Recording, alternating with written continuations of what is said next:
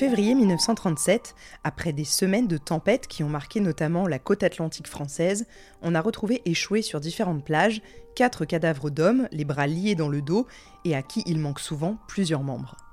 Le mystère reste entier pour les habitants des petits villages vendéens, jusqu'à ce que deux autres cadavres soient retrouvés ainsi et donnent de nouveaux indices sur la provenance de ces morts portés par la mer. Car jusqu'ici, il demeure des inconnus. Sur la côte, chez les locaux, l'inquiétude augmente un peu plus chaque matin. Je suis Camille Debreuil et je vous raconte aujourd'hui le crime oublié des cadavres de la côte vendéenne.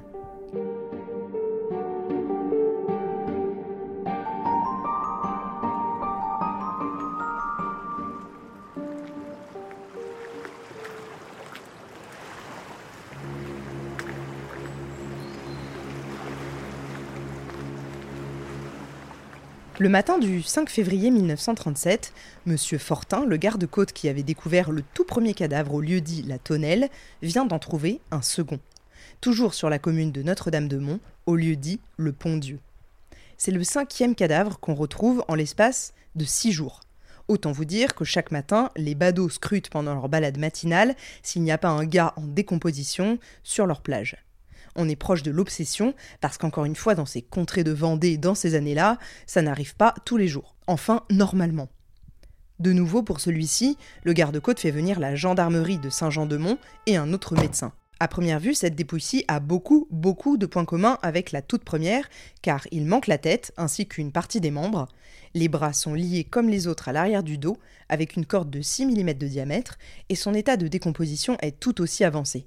Le parquet des Sables d'Olonne est à nouveau prévenu. Hop, mise en bière, transport jusque dans une salle communale en attendant le permis d'inhumer.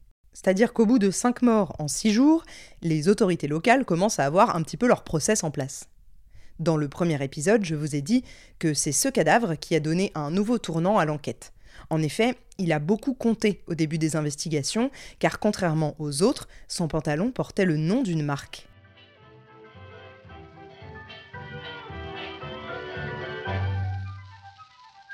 Chaque année à Paris, les gens de tous les pays viennent, reviennent. On leur montre le Châtelet, le Louvre et le Grand Palais. Sur le bouton était inscrit Au Petit Paris, une grande enseigne parisienne.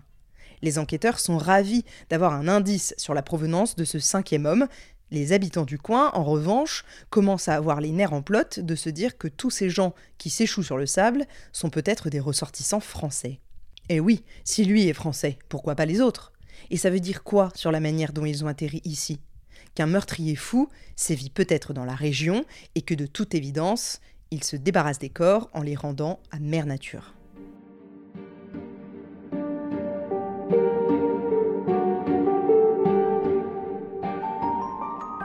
Et comme cette année-là en Vendée, un cadavre n'arrive jamais seul, on en retrouve un sixième. Madame Lebrun, une commerçante qui se rend à quelques 200 mètres de chez elle, à la source ferrugineuse de Préfaille, assiste de bon matin à une vision d'horreur.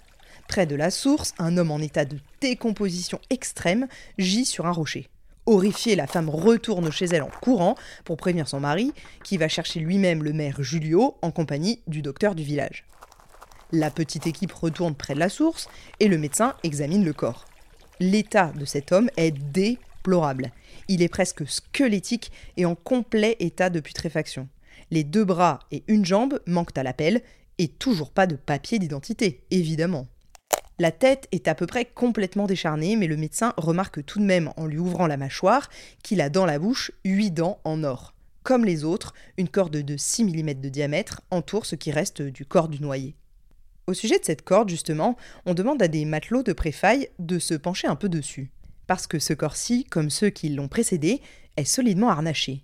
Peut-être euh, que vous vous souvenez, tout au début de l'enquête, lorsque le premier cadavre a été trouvé, les marins ont affirmé qu'il ne s'agissait pas de nœuds de matelots, ou en tout cas que ne les utilisaient pas. Les marins de préfaille sont pourtant unanimes. Seuls des matelots ont pu ligoter ce cadavre, car la corde en question forme, tenez-vous bien, trois clés et se termine par un nœud d'écoute fait sur un demi-nœud. Ici, tous ceux qui, comme moi, n'ont jamais fait un nœud marin sont complètement paumés. Ce qu'il faut comprendre, c'est qu'utilisés ou non dans le coin, ces nœuds ont été faits par des gars qui s'y connaissent. Et ça, c'est très important pour la suite. En dehors de ce détail, qui, vous le verrez, n'en est pas vraiment un, ce qui attire l'attention du médecin, c'est la tenue du mort. Il porte une chemise en toile fine, mais surtout, il y a une étiquette.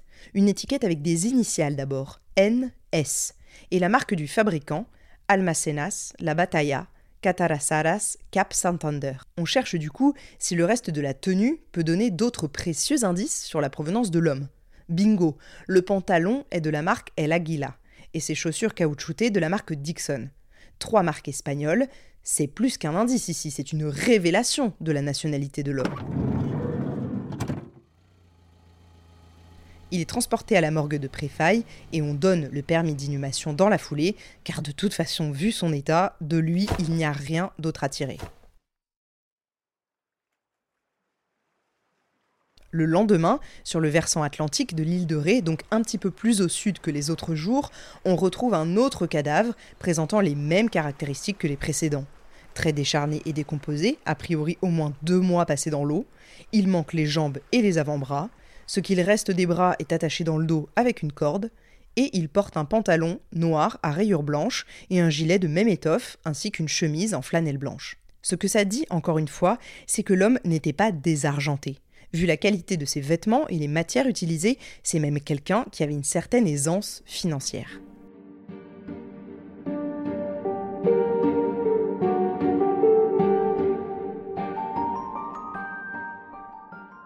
Bon, alors évidemment, avec tous ces cadavres retrouvés sur les plages, les enquêteurs commencent à avoir plusieurs hypothèses en tête ce sont les indications des fabricants des vêtements du sixième cadavre, celui qui ne portait que des marques espagnoles, qui met la puce à l'oreille aux autorités. En effet, à l'époque, de nombreux navires espagnols passent par la France et viennent mouiller notamment dans le port de Saint-Nazaire. Le parquet des Sables d'Olonne pense alors que les cadavres seraient ceux de victimes d'un drame qui se serait déroulé à bord de l'un d'eux.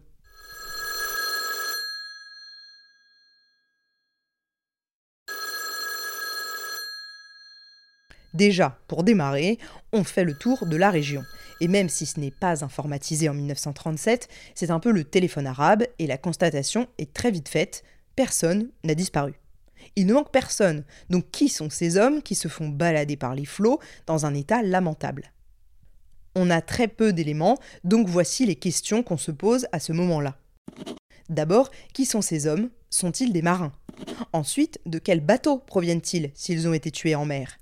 Et enfin, pourquoi ont-ils été tués et surtout abîmés de la sorte?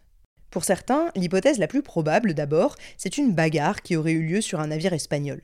L'ambiance ne régnait pas toujours à bord des bâtiments, et à l'époque, la manière de régler les conflits entre matelots peut être assez expéditive. Le dernier bateau espagnol en date, le Cavocillero, resté en rade de Saint-Nazaire durant les derniers jours de janvier, débarque d'ailleurs à terre une douzaine d'hommes sans que l'on ait jamais connu le motif de cette décision. Mais vu l'état des cadavres retrouvés, le séjour de ce navire est trop récent pour qu'il y ait un lien avec l'affaire. En revanche, des détails extrêmement significatifs sont révélés sur le séjour que fait à Saint-Nazaire un autre cargo espagnol venant de Bilbao cette fois, l'Alona Mendy on sait qu'il a séjourné dans le port du 21 septembre au 15 octobre 1937 et qu'il y a à bord de ce bâtiment une trentaine d'hommes d'équipage et une dizaine de miliciens armés.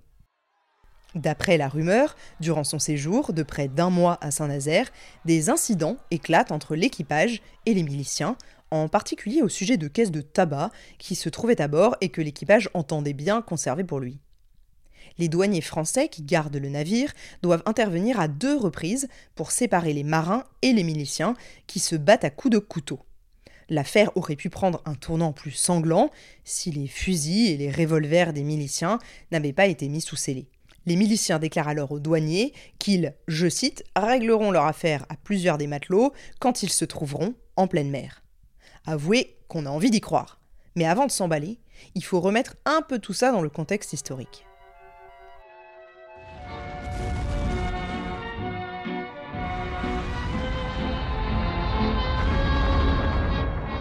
Début août 1937, la Lona Mendy arrive une première fois à Saint-Nazaire avec à son bord 800 réfugiés de Saint-Sébastien, victimes de la guerre civile et des troupes de Franco. Les autorités françaises les prennent en charge et les dispersent un petit peu partout dans le pays. Ce bateau repart le 21 septembre, il revient une seconde fois à Saint-Nazaire, cette fois vide. Le capitaine assure alors aux autorités maritimes qu'il attend des ordres de son gouvernement.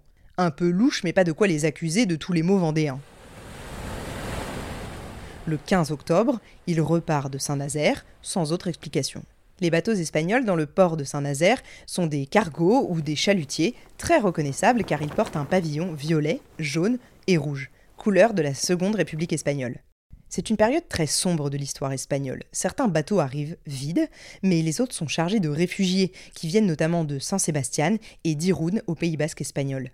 La plupart du temps, ils abritent un équipage de matelots et des miliciens qui veillent à ce que tout le monde arrive sain et sauf à quai. Mouais, en théorie. Cette hypothèse de règlement de compte sur la Lonamendi est corroborée par un pêcheur de Saint-Nazaire qui a surpris peu après son départ du port le 15 octobre le bateau qui effectuait d'inexplicables allées et venues au large à la façon d'un bateau ivre, privé de son gouvernail.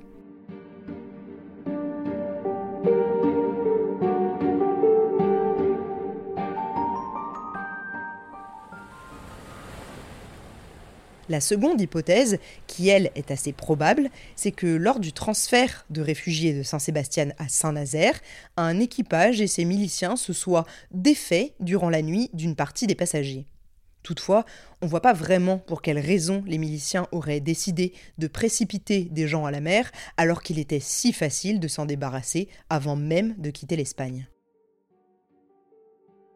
Après ces deux hypothèses, les autorités penchent donc soit pour un règlement de compte qui a vraiment très mal tourné, soit pour des dommages collatéraux de la guerre civile espagnole qui sévit aux portes françaises.